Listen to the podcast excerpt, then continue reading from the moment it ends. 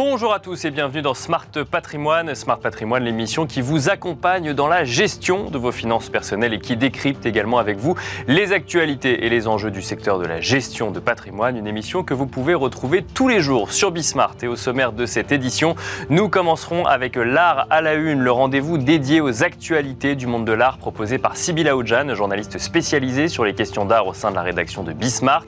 Nous enchaînerons ensuite avec l'interview de l'art à la une où nous aurons le plaisir de recevoir dans un instant sur le plateau de Smart Patrimoine Bernard Marcadet, euh, critique d'art et organisateur d'expositions indépendants pour le livre qu'il a écrit, le prix Marcel Duchamp 20 ans après, ce qui nous donnera l'occasion de revenir sur ce prix Marcel Duchamp. Et enfin, en troisième partie d'émission, nous aurons le plaisir de recevoir Régis Yankovici, fondateur et dirigeant de Luxavi, avec qui nous ferons un point sur l'année boursière qui va bientôt se terminer cette année 2022. Nous tenterons de comprendre ensemble quelles ont été les idées reçues ou les anticipations de début d'année qui ont été battues en brèche cette année. Ce sera dans un instant sur Smart Patrimoine.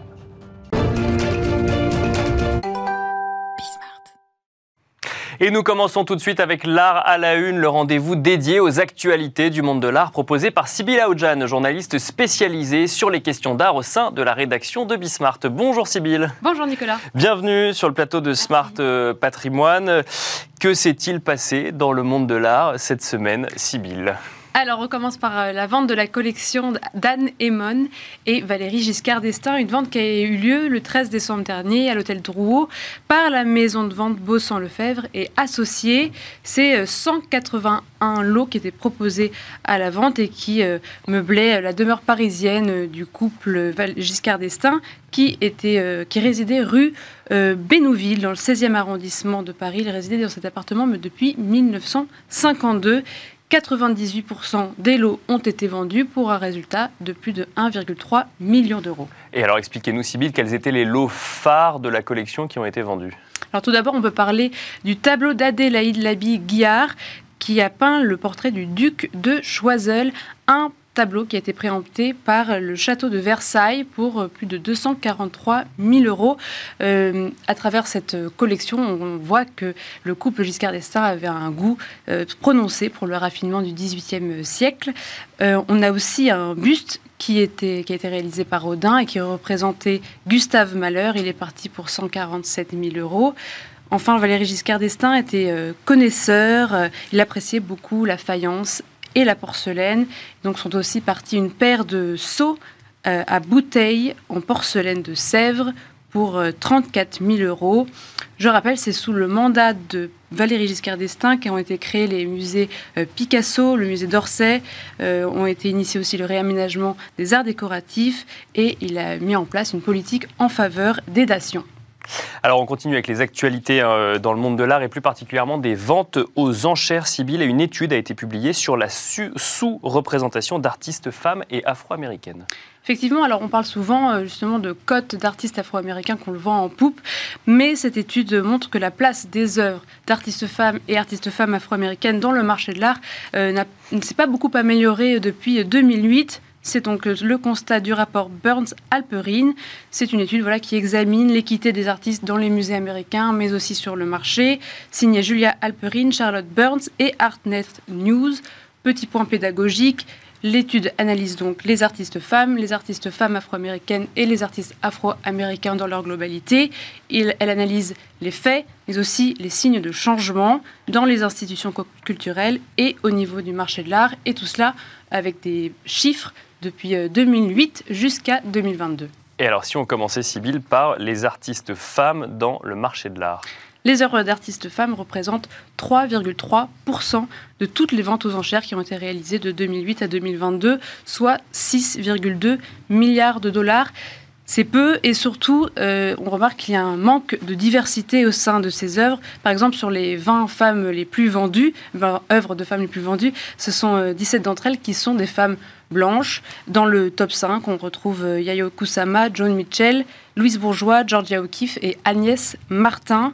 Pourtant, euh, depuis 40 euh, ans, les écoles d'art américaines diplôment 50% de femmes, 50% d'hommes. Et pareil, au sein du territoire américain, les artistes actifs sont 46% à être des femmes. Point positif, cependant. Depuis deux ans, il y a une progression. Mi-2022, euh, le travail des artistes femmes représentait presque 6% du total des ventes aux enchères internationales. Et puis côté galerie aussi, plus de, il y a plus de place pour les œuvres de femmes qui représentent entre 25 et 50% du chiffre d'affaires des galeristes. Et alors, ce que montre également l'étude Sibylle, c'est que c'est encore plus difficile pour les femmes issues de minorités. Exactement, et surtout donc pour la communauté afro-américaine. Le travail des femmes noires américaines représente 0,1% de toutes les ventes aux enchères de 2008 à 2022. Ce qui est euh, plutôt positif, c'est que euh, ce sont principalement des jeunes artistes euh, en début de carrière qui montent. Donc ça veut dire qu'il y a un intérêt croissant pour ces artistes-là, pour les nouveaux collectionneurs. Donc peut-être que les temps vont changer, même si en 2022, leur travail ne représentait que 0,3% dans les ventes aux enchères de ce premier semestre 2022. Et alors, si on considère à présent, Sybille, tous les artistes afro-américains, comment est-ce qu'ils se placent au sein du marché? Alors cela représente 2% euh, de toutes les ventes aux enchères de 2008 à 2022. Mais euh, le problème, c'est que cela repose seulement sur 5 euh, superstars afro-américains. Et si on enlève Jean-Michel Basquiat, alors la part des artistes afro-américains sur le marché baisse drastiquement. On continue avec les actualités euh, dans le monde de l'art euh, cette semaine. Sibylle, le Turner Prize a été décerné cette semaine également. Exactement, c'est ce prestigieux prix anglais qui a été décerné pour euh, Veronica Ryan. la cérémonie a eu lieu à Liverpool, au St. George's Hall. Veronica Ryan est née en 1956 à Montserrat, aux Caraïbes, et puis elle a passé ensuite son enfance au Royaume-Uni.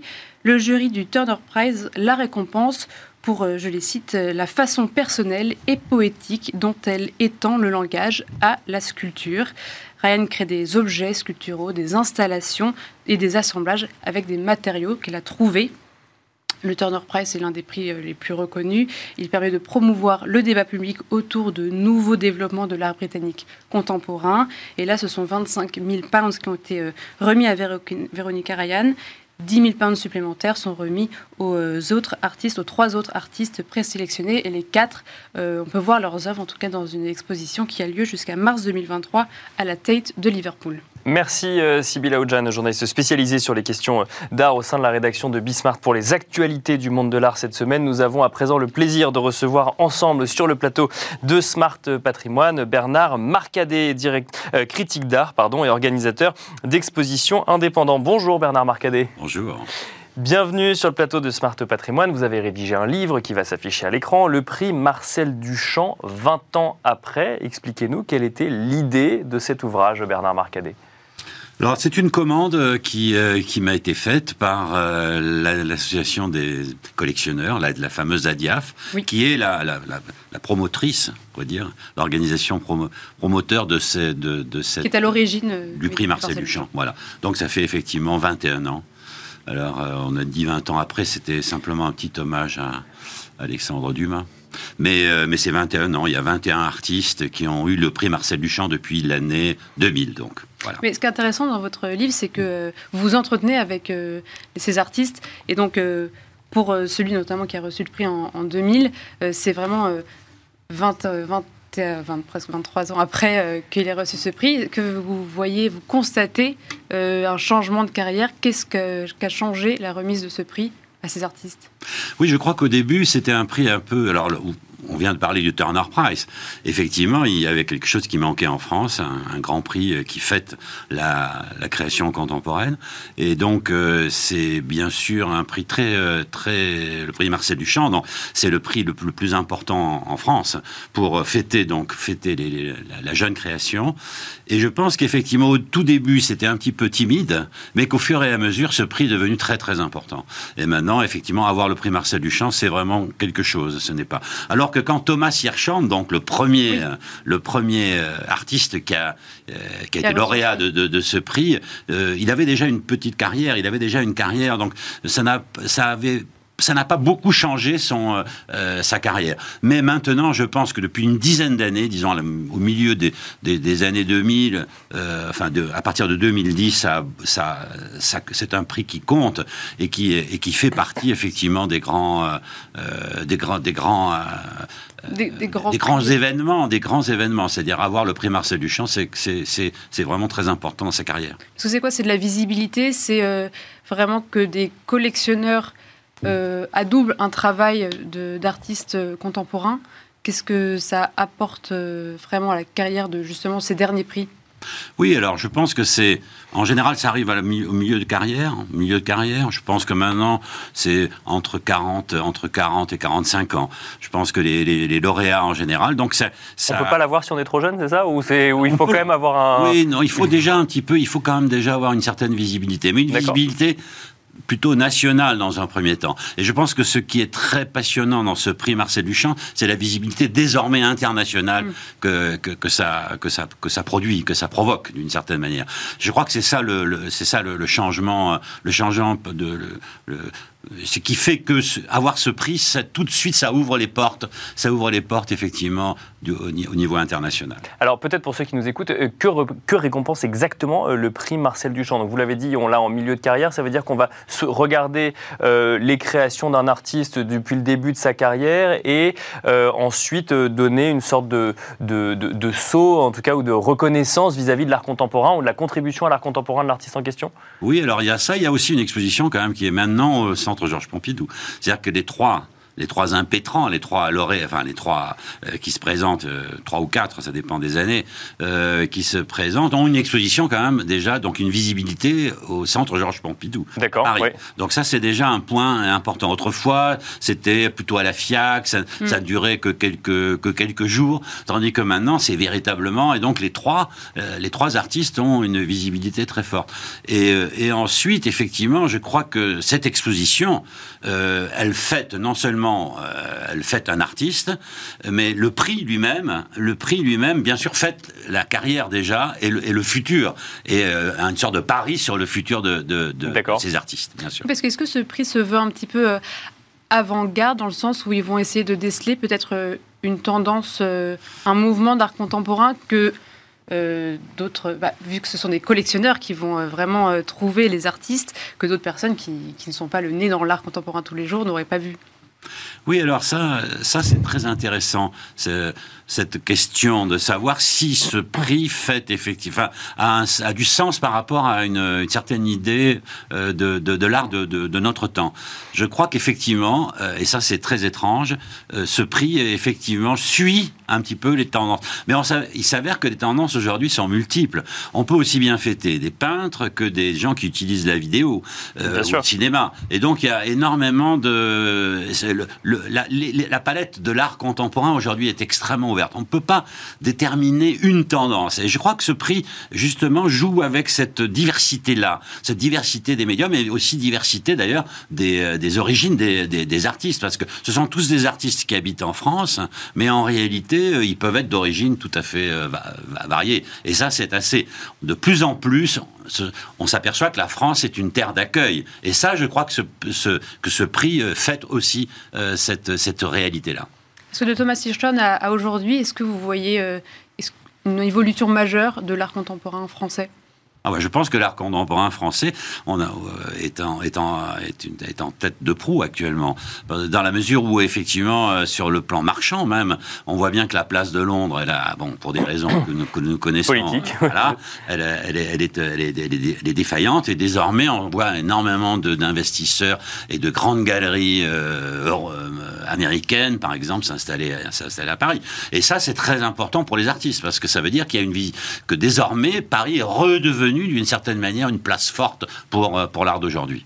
Et en termes de style, on va retrouver quoi tout, tout, Alors, en termes de style, je pense que c'est tout à fait ouvert. Je crois que ça, c'est vraiment l'époque, euh, l'époque depuis, je dirais, une trentaine d'années. On sait qu'il n'y a pas une tendance dominante. Alors, il y a régulièrement un retour de la peinture. Ensuite, il y a, on, dit ah non non, la peinture, il y en a marre, il y en a trop. Après, on, donc on, on, va vers plutôt vers la vidéo, vers le cinéma, vers l'installation, vers les sculptures, euh, vers le. Mais en réalité, ça va et ça vient. Mais il y a toujours, il y a, il y a toujours à peu près euh, ça ça revient à peu près au même toujours. Mais alors justement, les techniques euh, évoluent. Est-ce que pour autant, euh, vous, en tant que critique d'art, euh, vous êtes capable de donner une définition de l'art de notre temps ou c'est trop complexe aujourd'hui tellement les réalités sont différentes? Moi, je pense que c'est difficile de donner une définition de l'art. En plus, Marcel Duchamp lui-même, qui était, alors, qui a, qui a vraiment fait bouger les lignes bien sûr, en matière de définition de l'art. C'est, c'est pour ça que le fait ah, que c'est pour ça que je pose la question. Marcel Oui, Duchamp, bah bien sûr. euh, donc, euh, c'est, le, le, effectivement, je pense que les artistes, euh, être un artiste aujourd'hui, c'est tenter, en tout cas, être un très grand artiste, en tout cas, être, c'est tenter effectivement de redéfinir à chaque fois, effectivement, ce qu'il en est de l'art. Ça, ça, c'est sans doute l'ambition extrême. Mais je ne dirais pas que tous les artistes qui ont eu le prix Marcel Duchamp ont redéfini l'art. Je, je pense qu'ils, au fond d'eux, ils espèrent effectivement cela. Mais ce n'est pas sûr que, la, que l'histoire euh, leur, donne, euh, leur donne raison, bien sûr. Absolument. Le prix Marcel Duchamp est aujourd'hui euh, extrêmement reconnu. Est-ce quel regard vous avez sur la multiplication de ces prix? On a l'impression euh, aujourd'hui que chaque fondation a son prix et qu'il y a des, des, jurys qui se multiplient et se multiplient. Est-ce que c'est nécessaire Est-ce que c'est un regard intéressant de chaque personne ou euh, ça devient... Euh, Moi, je pense que ça veut dire que c'est très vivant, que c'est euh, qu'il y a une vitalité du, du, du monde de l'art. Et je pense que donc euh, je pense que c'est nécessaire, que c'est nécessaire qu'on salue les artistes, qu'on leur, qu'on leur, euh, enfin, en plus c'est un prix qui est quand même qui a un sérieux, où il y a de l'argent. C'est un peu comme le Turner Prize, c'est quand même un prix où il y a de l'argent. Et, et, je trouve que c'est, euh, c'est important. Et je pense que ça, ça c'est la vitalité de la, de la vitalité de la vitalité de l'art contemporain est, est reliée à tout ça, bien sûr. Merci beaucoup Bernard Marcadet d'être venu sur le plateau de Smart Patrimoine. Je rappelle que vous êtes critique d'art et organisateur d'expositions indépendants. Vous avez également écrit euh, le livre Le prix Marcel Duchamp, 20 ans après. Merci beaucoup. Merci également Sybilla Oudjan d'être venue sur le plateau de Smart Patrimoine. Et on se retrouve tout de suite dans Enjeu Patrimoine. Et nous enchaînons à présent avec Enjeu patrimoine, un enjeu patrimoine qui va s'intéresser aux investissements boursiers. Nous allons tenter un petit peu avant la fin de l'année de tirer quelques leçons sur l'année boursière qui s'est écoulée. Et pour cela, nous avons le plaisir de recevoir sur le plateau de Smart Patrimoine Régis Yankovici. Bonjour Régis Yankovici. Bonjour Nicolas, et c'est un plaisir partagé. Bienvenue sur le plateau de Smart Patrimoine. Vous êtes fondateur et dirigeant de Luxavi. Je rappelle également que vous avez écrit le livre Parlons peu, parlons bourse dont nous avons déjà parlé sur ce plateau. Alors, Régis Yankovici, l'année n'est pas tout à fait finie. Pour autant, on peut tenter de dresser des premiers bilans ou en tout cas de se poser la question de la façon dont il faut aborder cette année 2022 avant de commencer à faire des perspectives sur 2023. Quelles sont, selon vous, les leçons à retenir de cette année boursière? Alors d'abord, je trouve que c'était vraiment une année passionnante. On ne s'est pas ennuyé. Euh, il y a eu des euh, une chute euh, qui a fait peur à tout le monde, et puis une reprise qui finalement va permettre peut-être euh, d'afficher des performances qui ne sont pas si mauvaises que ça. Moi, je voudrais revenir encore un peu plus loin, se souvenir quelles étaient les prévisions il y a 12 mois. J'ai pris les, les moyennes sur le S&P 500. Et globalement, les grandes banques euh, internationales attendaient une modération de la hausse du S&P 500 à plus 5%. Mm -hmm. bon, c'est vrai, après euh, 27% en, en, 2021, c'était normal un petit peu que ça, que ça se calme. Bien sûr. Et, et finalement, bah, à ce jour, on est à moins, moins 16, moins, 10, moins 17%. Euh, il faut dire que je pense que ce qui les a mises un peu en erreur, c'est qu'elles ont cru ce que disait la Fed. Parce qu'à l'époque, la Fed nous racontait que l'inflation était transitoire. Bien sûr. Oui. Et un transitoire qui a duré, euh, finalement, euh, a impacté magistralement les, les taux d'intérêt, les taux courts, la politique bah, de la Ça Fed. a été l'objet de débat d'ailleurs pendant toute une partie de, de, de 2021 et de début 2022, complètement. Absol oui. Absolument, jusqu'à jusqu'à aujourd'hui, puisque euh, les anticipations de taux courts qui étaient à zéro euh, il y, a, il y a 12 mois devaient monter à 1% aujourd'hui ouais. et on est à 4,5 donc effectivement ça fait un, un, grand écart et ça change tout pour la valorisation des, des actions et, et, et donc aujourd'hui on arrive finalement avec un prenons le CAC 40 maintenant euh, un CAC 40 qui a été jusqu'à moins 21% Bien sûr, je rappelle ouais. un CAC 40 tout nu sans dividende. Bien sûr. Et, ouais. et aujourd'hui à, à, à, moins 7%.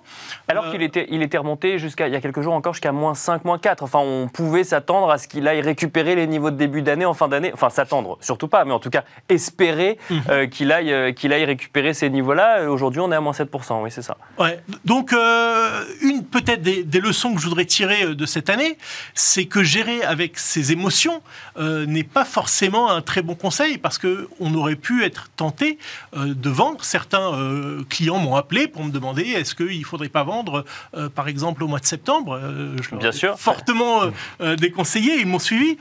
Euh, donc, ce qui me paraît très important, c'est d'avoir des règles de gestion. Voilà D'accord. ouais. de, de- de- de- de les tester, de les éprouver. Et par exemple, il y a une règle vraiment très simple, parce que c'est rare d'expliquer la bourse avec un seul chiffre. Mais il y a un chiffre qui nous permet de dire, là, il faut vendre. C'est la quantification de la courbe des taux.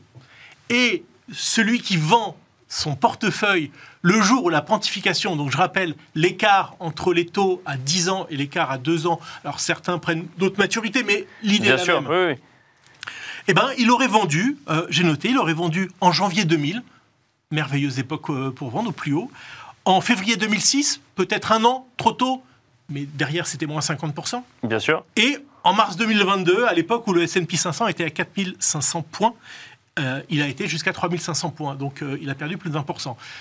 Donc déjà, alors, c'est basique, hein, euh, ça nous dit juste qu'en vente, ça ne nous dit pas qu'en racheter. Bien sûr. Et c'est le sujet d'aujourd'hui, de- cette année. Et, et- et ça, du coup, ça veut dire que. Parce que euh, ce, ce sujet de la quantification de la courbe des taux, euh, on a entendu beaucoup d'experts dire oui, effectivement, ça peut prévoir notamment des récessions ou, ou autres, mais aujourd'hui, c'est différent. Là, ce que, de j'entends, c'est non, attention, faut quand même rester sur, euh, des basiques, c'est ça j'adore cette phrase. Aujourd'hui, c'est différent, mais on l'entend à chaque fois. Aujourd'hui, c'est différent, ça sera l'année du stock picking. Aujourd'hui, c'est différent, ça sera l'année de l'Europe. Aujourd'hui, c'est différent, la courbe des taux fonctionne plus.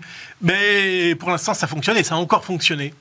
Donc, ne pas se laisser porter par ses émotions et se fixer des règles de gestion. Exactement. Première leçon de cette année 2022. Euh, Est-ce qu'il y a d'autres leçons à retenir de, euh, de cette année? Cette année où finalement, euh, bah, euh, les attentes qu'on avait en janvier euh, se sont toutes révélées, euh, ont toutes été battues en brèche, où finalement on ne s'attendait pas du tout à ce qui allait se passer cette année. Il y a eu des événements macroéconomiques, des événements microéconomiques, on a Bien vu sûr, des événements géopolitiques. des événements évidemment. géopolitiques. Euh, quelles, ont- quelles sont les autres leçons qu'on peut tirer?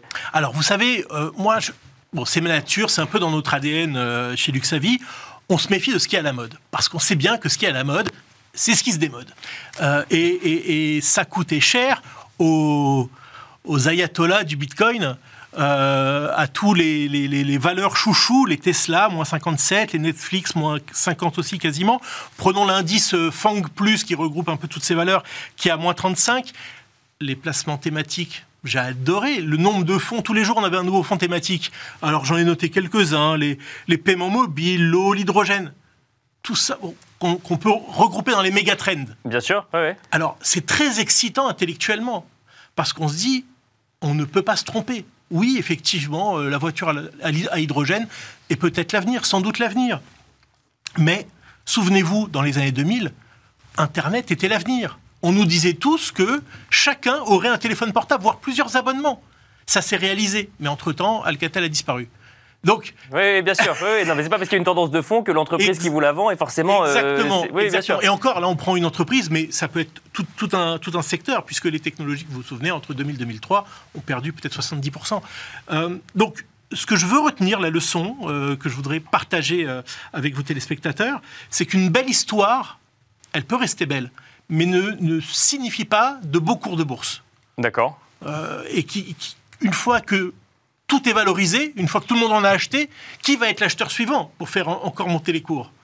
Bah, C'est un peu l'histoire de la rotation qui n'a pas commencé en, en vérité cette année, elle a déjà commencé un petit peu à la fin de l'année 2021, mais les indices étaient portés par, euh, on va dire, le, le S&P 10, les 10 plus grosses valeurs du S&P 500 qui ont permis à- aux, aux- aux indices de, de maintenir et qui là euh, se, se sont retournés cette année.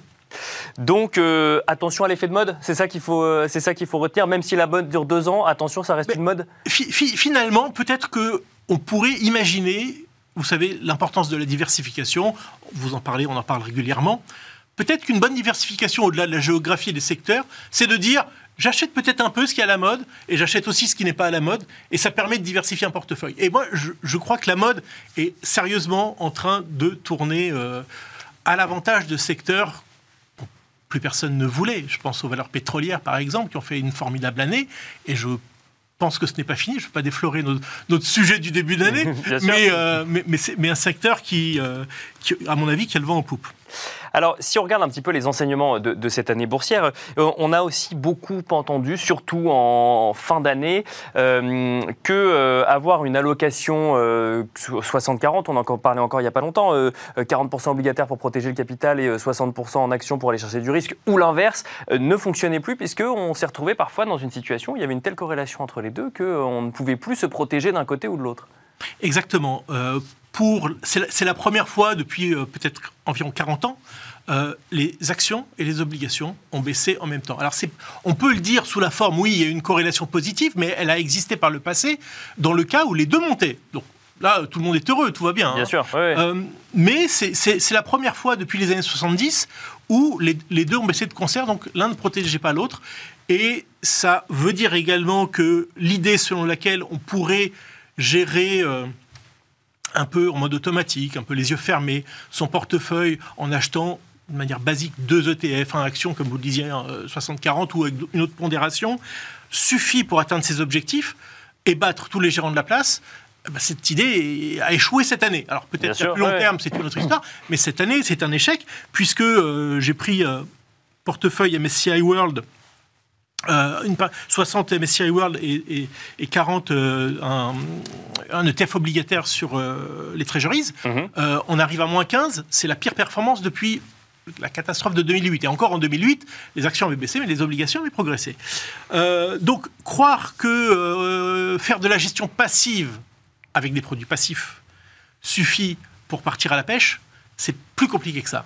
Et donc il faut faire quoi? De la gestion active avec des produits passifs? C'est notre credo. C'est votre credo, ah, oui, ça, c'est- ouais, ça fait plusieurs fois que vous le dites sur le plateau. Non, C'est bien, vrai. bien- bien sûr. Exactement. Avec des indicateurs parfois très simples.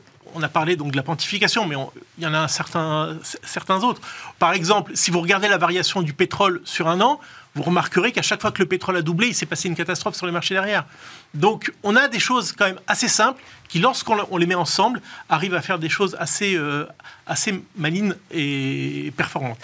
Et, donc, on en revient finalement à votre idée de départ, qu'il faut garder la tête froide, regarder ces indicateurs, ne pas se dire effectivement que cette fois-ci c'est différent, et euh, se fixer des règles et les tenir quoi qu'il arrive.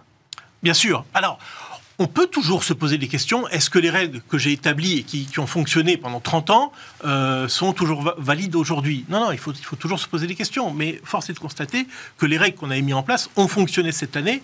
Et c'est pour ça que, euh, globalement, on a des performances plutôt, euh, sympathiques cette année.